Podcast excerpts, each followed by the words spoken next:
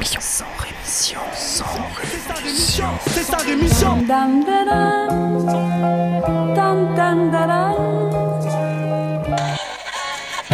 de mon sang rémission. Des médias en masse, leur discours fout des audits. Tu parles du bruit et des odeurs, les plus polis parlent d'exotiques.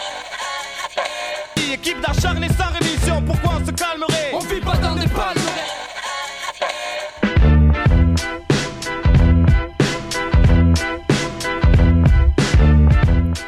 Bonjour à toutes et bonjour à tous et bienvenue à vous auditrices et auditeurs dans ce 21e numéro de Sans Rémission après une petite pause hivernale.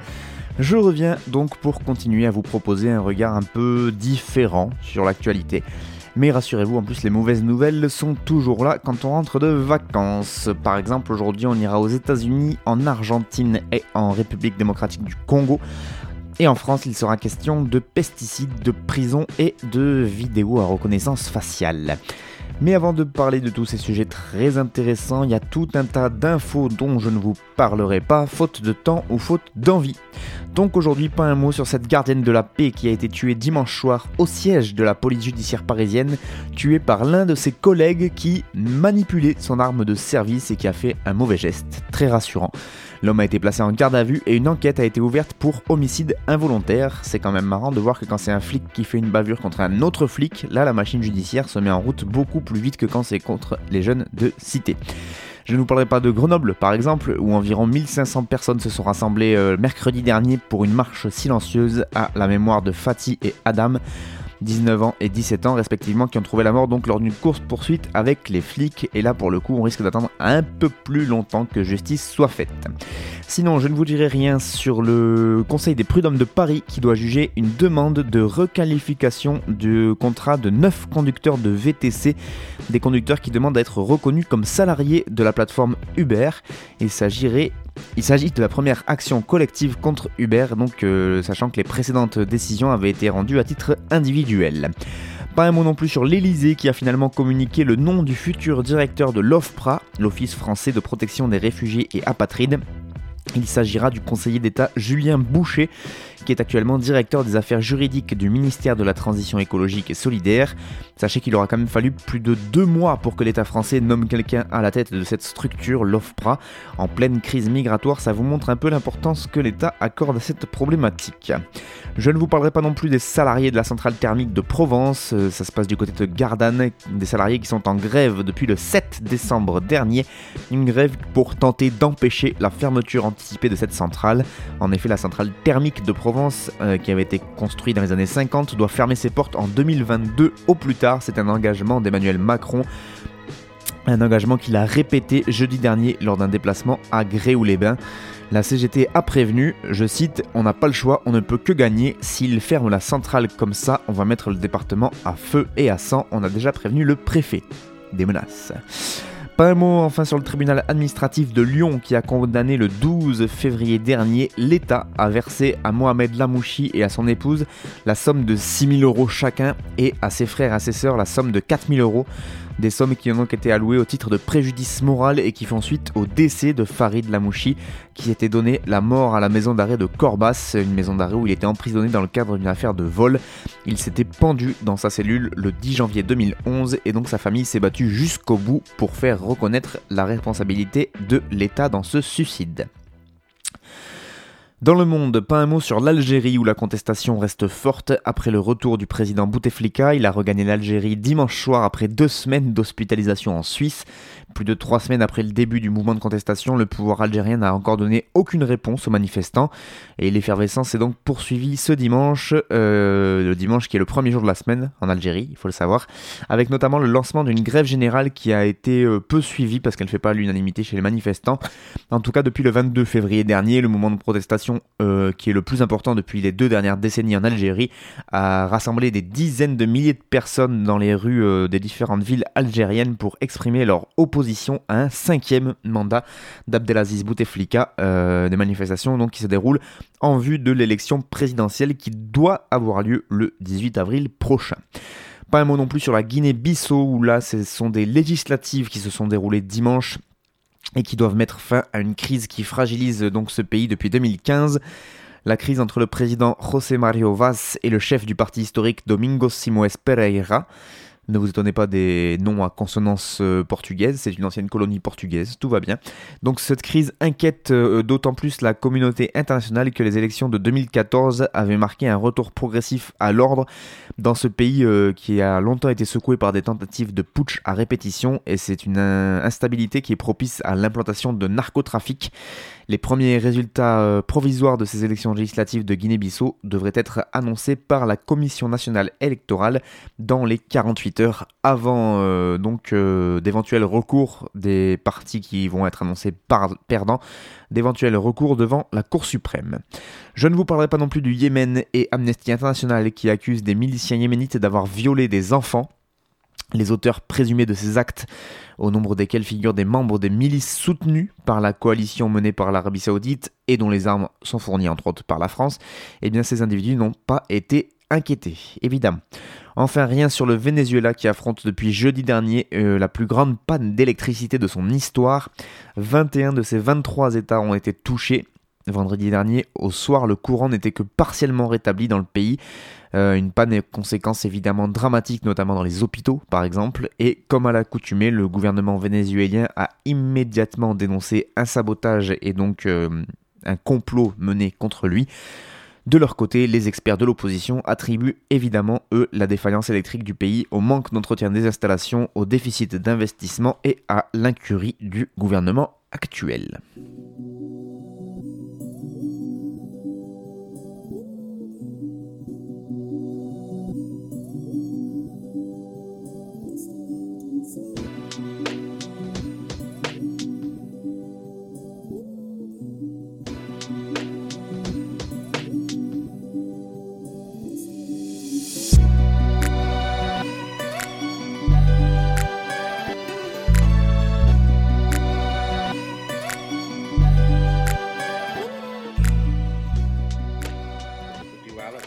Allez, on va commencer le tour du monde par un article paru sur un site que je ne connaissais pas jusqu'à maintenant, mais je vais sûrement m'y rendre un peu plus souvent maintenant que j'ai vu qu'il produisait des bons contenus un site qui s'appelle LVSL, un acronyme pour Le vent se lève, et donc il nous parle d'un autre vent, un vent de révolte qui souffre sur l'Amérique cette fois-ci. En effet, par dizaines de milliers, les enseignants et les professeurs d'école se mettent en grève aux USA, vêtus de rouge pour exiger des hausses de salaire et davantage de moyens. Après Chicago, la Virginie occidentale, l'Oklahoma et l'Arizona, c'est à Los Angeles que le corps enseignant vient de remporter une victoire historique, nous dit-on. Ces mouvements sociaux massivement soutenus par les parents d'élèves et les communautés locales ne visent pas uniquement à améliorer les conditions de travail des profs et d'apprentissage de leurs élèves, mais s'opposent avant tout à une dynamique de privatisation qui est en cours euh, au niveau de l'éducation publique aux États-Unis. À Los Angeles, 9 jours durant, 32 000 profs ont répondu à l'appel du syndicat UTLA, United Teachers of Los Angeles, et provoqué donc la fermeture des établissements scolaires de la région jusqu'à faire plier les autorités locales. Pour mesurer l'ampleur de ce mouvement social, il faut apporter quelques précisions, dit l'auteur de l'article.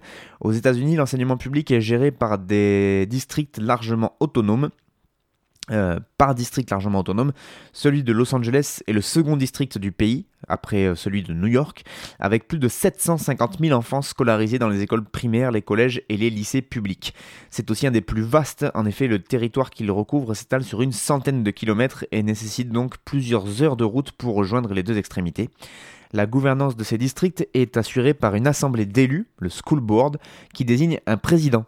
Dans le cas de Los Angeles, euh, il s'agit, dans le cas du, district de Los Angeles, donc il s'agit du milliardaire Austin Beutner, qui s'est euh, donc donné pour mission, lui évidemment, d'accélérer la privatisation de ce système scolaire. La gentrification en cours à Los Angeles et la hausse du coût de la vie rendent toute grève reconductible très difficile à organiser pour les enseignants qui ne peuvent en général pas se permettre de sacrifier une semaine de salaire. Et dans une ville qui célèbre plus que nul autre le culte de la réussite personnelle, eh bien l'auteur de l'article nous dit que rassembler 32 000 grévistes et maintenir leur cohésion pendant 10 jours, ça semble tenir du miracle. Le soutien massif des parents d'élèves et de l'opinion publique, euh, en dépit d'une campagne médiatique particulièrement hostile, a évidemment beaucoup contribué au succès de cette lutte. Les enseignants ont obtenu gain de cause sur toutes leurs revendications. Et ça, c'est quand même assez exceptionnel. La plus emblématique, c'est donc un moratoire sur l'implantation des charter schools, qui sont des écoles privées sous contrat mais financées par de l'argent public. Et donc euh, le moratoire de l'implantation de ces charter schools dans le district de Los Angeles. Quant aux demandes plus concrètes et immédiates, les enseignants ont obtenu le rétablissement d'une infirmière à temps plein par établissement scolaire, la réduction du nombre d'enfants par classe, la remise en cause des fouilles discriminatoires des élèves, davantage de bibliothécaires et conseillers d'orientation et une hausse de 6% des salaires pour le corps enseignant. Et donc le lendemain, c'est le district de Denver qui a débuté l'organisation d'un mouvement de grève similaire, donc un mouvement de lutte euh, glorieux, euh, victorieux et qui euh, essaime dans tout le pays. C'est très prometteur. L'article en entier est à lire et disponible gratuitement sur le site donc euh, lvsl.fr. Je vous encourage parce qu'il est fort intéressant. On continue du côté de la République démocratique du Congo maintenant pour parler des défenseurs de l'environnement qui sont inquiets après la signature euh, d'un accord entre euh, la RDC et un opérateur pétrolier un accord qui menace le parc de Salonga, qui est un parc classé au patrimoine mondial de l'UNESCO et qui abrite la plus grande forêt tropicale d'Afrique ainsi que 40% de la population mondiale de bonobos qui reste euh, encore vivant dans le monde donc. À la mi-décembre, euh, quelques jours avant son départ du pouvoir, donc, le président sortant Joseph Kabila a en effet signé un décret qui approuve cet accord de partage de production entre une société pétrolière sud-africaine et la République démocratique du Congo, dont l'une des licences pétrolières empiète sur le parc national. Avec ses 36 000 km, le parc de Salonga est le poumon forestier de la République démocratique du Congo. L'exploitation de pétrole aux alentours et surtout à l'intérieur de cette aire protégée pourrait évidemment être fatale à de nombreuses espèces rares et endémiques. Cette exploitation pourrait aussi altérer le rôle de puits de carbone que joue ce parc, un rôle primordial donc dans l'atténuation du changement climatique. L'accord de partage de production de pétrole entre la société sud-africaine Dig Oil et la RDC est vu d'un très mauvais œil par Cosma Wilungula, qui est directeur général de l'Institut congolais pour la conservation de la nature, qui déclare On ne peut pas exploiter le pétrole dans un bien du patrimoine mondial. Il y a des possibilités un peu partout et la loi le prévoit. Ils peuvent trouver d'autres blocs de substitution dans d'autres endroits du pays parce qu'il y a du pétrole un peu partout en RDC. De son côté, le ministère des Hydrocarbures se veut rassurant mais par contre, il ne manque pas de préciser que la loi congolaise n'interdit pas l'exploration d'hydrocarbures dans des zones protégées. Et en effet, le ministère a raison, la loi sur les hydrocarbures indique que le Premier ministre congolais peut prendre un décret qui autorise l'exploitation pétrolière après un audit environnemental et en cas de découverte d'hydrocarbures, l'exploitation est possible après un déclassement tout simplement des aires protégées concernées. Bah oui, c'est plus facile. Début février, une autre licence a été octroyée à une compagnie minière, cette fois du Congo, par les autorités et celle-ci empiète aussi sur le parc national de Salonga, qui donc n'a peut-être plus longtemps à vivre. Enfin, un mot sur l'Argentine, où une césarienne a été pratiquée sur une fillette de 11 ans qui avait été violée par le compagnon de sa grand-mère, un acte médical qui a évidemment relancé le débat sur l'avortement dans le pays, où l'accès à l'IVG reste très limité. Je veux que vous m'enleviez ce que le vieux m'a mis dans le ventre, c'est ce qu'avait réclamé la fillette dans sa plainte auprès de la justice de la province de Tucumán, où s'est passée cette histoire. La fillette et sa mère avaient formulé une demande d'avortement alors que la grossesse datait de 19 semaines. Oui, mais voilà, évidemment, la procédure a été retardée. Enfin, ils ont fait tarder la procédure avec près de 7 semaines de plus notamment avec des médecins qui invoquaient l'objection de conscience et le service provincial de santé qui demandait euh, à l'hôpital de trouver une solution pour tenter de sauver les deux vies. Voilà.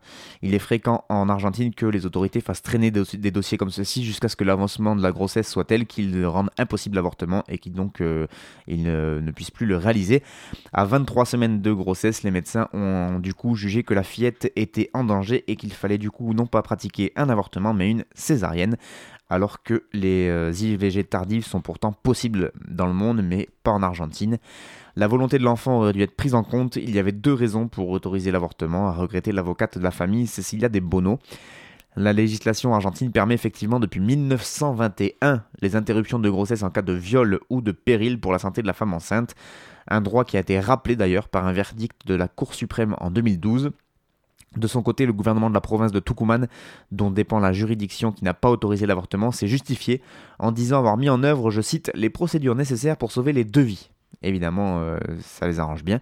En janvier dernier, un cas similaire avait soulevé l'indignation en Argentine. Cette fois, c'était une fillette de 12 ans. Ça s'était passé dans la province de Jujuy, qui était euh, donc euh, cette fillette de 12 ans aussi enceinte à la suite d'un viol par un voisin de 65 ans.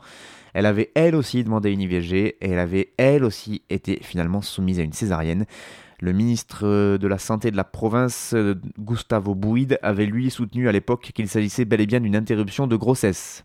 Voilà, la césarienne. Donc le gars, euh, n'importe quoi.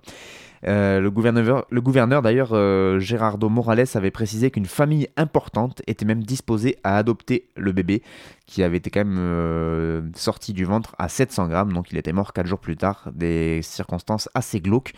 En 2018, un projet de loi qui octroyait le droit à l'avortement jusqu'à la 14e semaine de grossesse avait été adopté à la Chambre des députés argentine, mais avait été rejeté par le Sénat sous la pression des églises catholiques et évangéliques dans le pays d'où nous vient notre cher pape.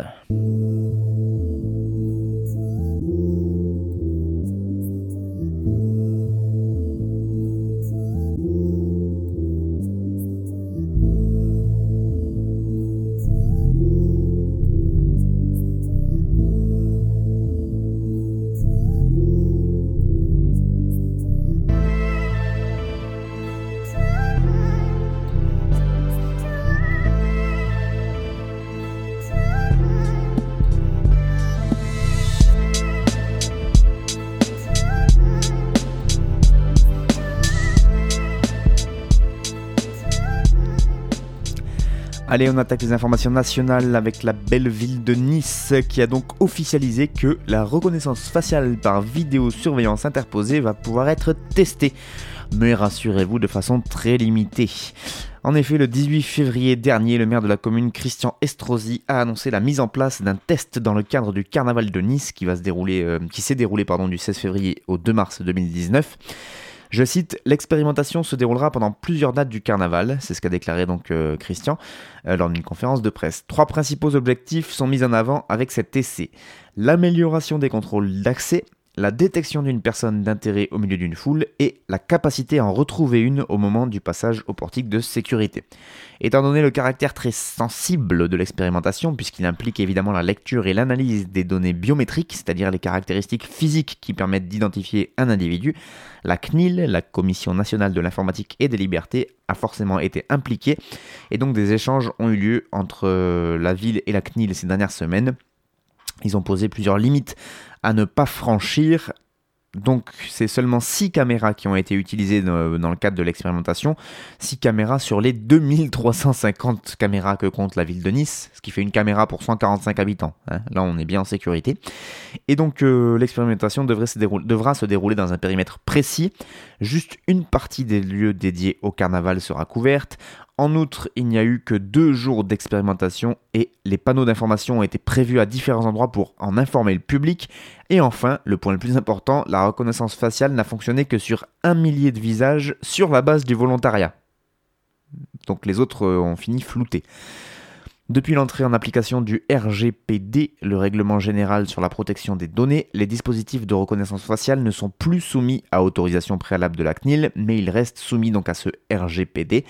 Donc il y a eu des réunions avec la CNIL, mais celles-ci regrettent le calendrier très serré dans lequel elles ont eu lieu et l'urgence dans laquelle ces services ont été sollicités des circonstances qui n'ont pas été de nature à favoriser un travail d'analyse approfondi du dispositif projeté. Tu m'étonnes. Et alors que les conclusions du test sont encore loin, très loin d'être tirées, Christian Estrosi a d'ores et déjà annoncé, carrément, la publication d'un rapport et le dépôt d'une proposition de loi qui doit permettre, je cite, de faire évoluer les lois informatiques et libertés de 1978 et celles sur la vidéosurveillance de 1995. Christian Estrosi euh, défend cet argument en disant que les pouvoirs publics doivent utiliser toutes les innovations possibles au service de la sécurité. Évidemment. Paradoxalement, l'autorisation accordée à la ville de Nice s'inscrit dans un contexte où la CNIL s'inquiète de plus en plus de la montée en puissance de la vidéosurveillance, une crainte partagée d'ailleurs par les parlementaires, en particulier la perspective donc d'un couplage avec des algorithmes d'intelligence artificielle. Ce test pourrait toutefois permettre une actualisation du droit que la CNIL juge un peu en retard. En septembre, la CNIL euh, estimé que les textes en vigueur n'apportent pas nécessairement de réponse appropriée à l'ensemble des techniques et usages nouveaux. Et donc elle plaide pour euh, un réexamen d'ensemble et elle juge utile aussi de créer de nouveaux garde-fous chargés d'encadrer les finalités pour lesquelles ces dispositifs peuvent être déployés et prévenir tous mésusages des données traitées par leur biais. Bah oui, on peut leur faire confiance là-dessus, à la CNIL et aux politiques pour faire ça. Black Mirror avant l'heure. On continue avec un article paru sur Reporter, un article et même une tribune intitulée Pesticides, la réunion à l'aube d'un scandale sanitaire. C'est Fabrice Nicolino qui est l'auteur de cette tribune et qui nous explique que depuis des décennies, L'île de la Réunion est le théâtre d'une pollution massive due aux pesticides de synthèse. L'utilisation par dérogation de produits interdits ailleurs rappelle le tragique précédent du chlordécone aux Antilles.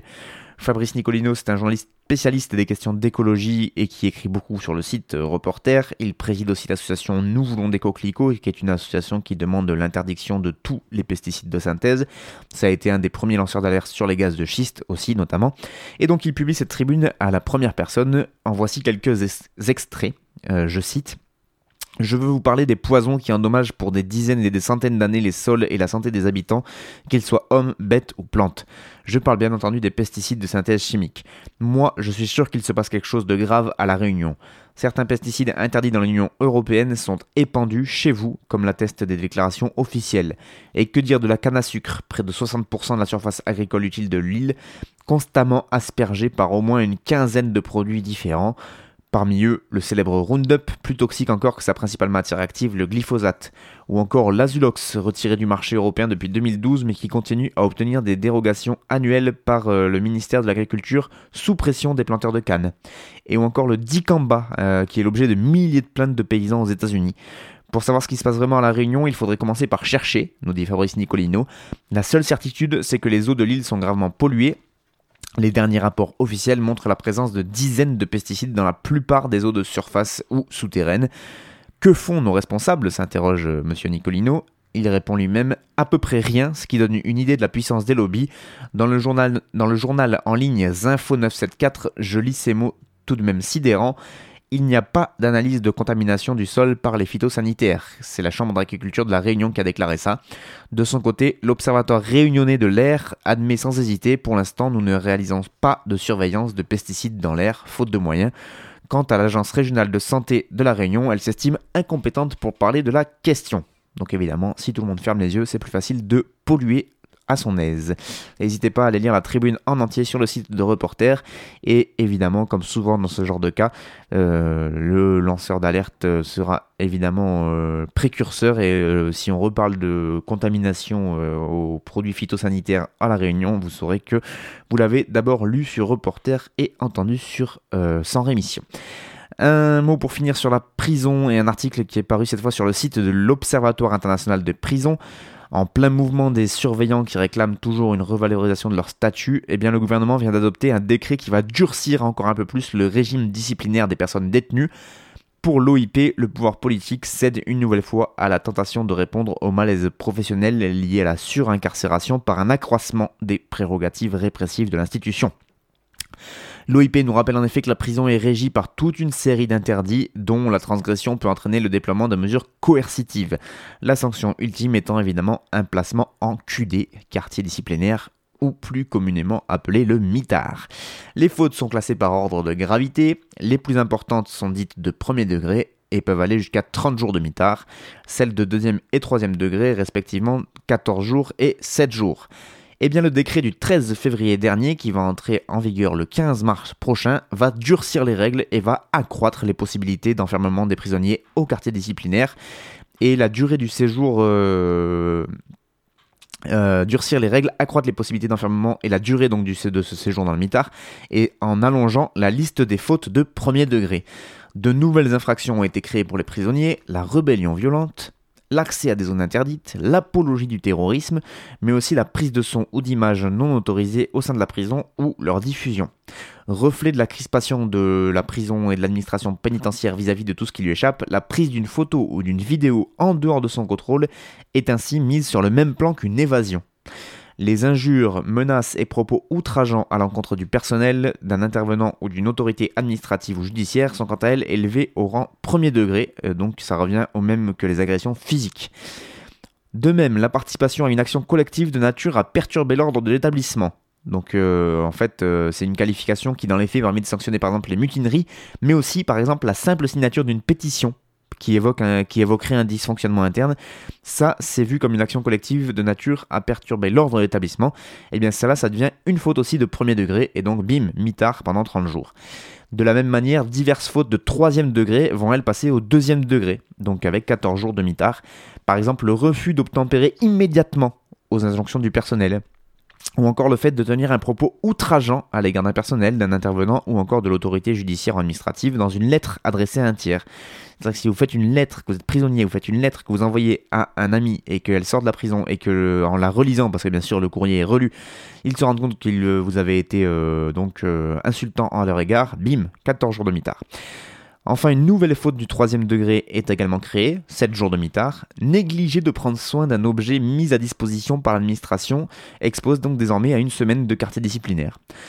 Enfin, autre révélateur de la logique à l'œuvre dans les prisons françaises et qui vise à accroître la quasi toute puissance de l'administration pénitentiaire vis-à-vis des prisonniers, le déclassement d'un détenu. C'est-à-dire que la décision de le priver de son emploi ou de sa formation sera désormais possible pour toute faute commise en détention, même si celle-ci est sans lien avec l'activité. Plus cynique encore, une sanction de travail d'intérêt collectif pouvant aller jusqu'à 40 heures peut aussi être prononcée. Les détenus pourront donc désormais être contraints d'effectuer gratuitement les travaux de nettoyage, d'entretien ou de remise en état des cellules et des locaux communs, euh, des travaux pour lesquels normalement ils sont payés par l'administration. Euh, du coup, euh, ça devient quasiment de l'esclavage moderne et autorisé par l'État. Donc voilà, c'est vraiment pas mal ce qui se passe. N'hésitez pas à aller lire l'article dans son entièreté du côté du site de l'OIP. Vous allez voir que c'est assez flippant.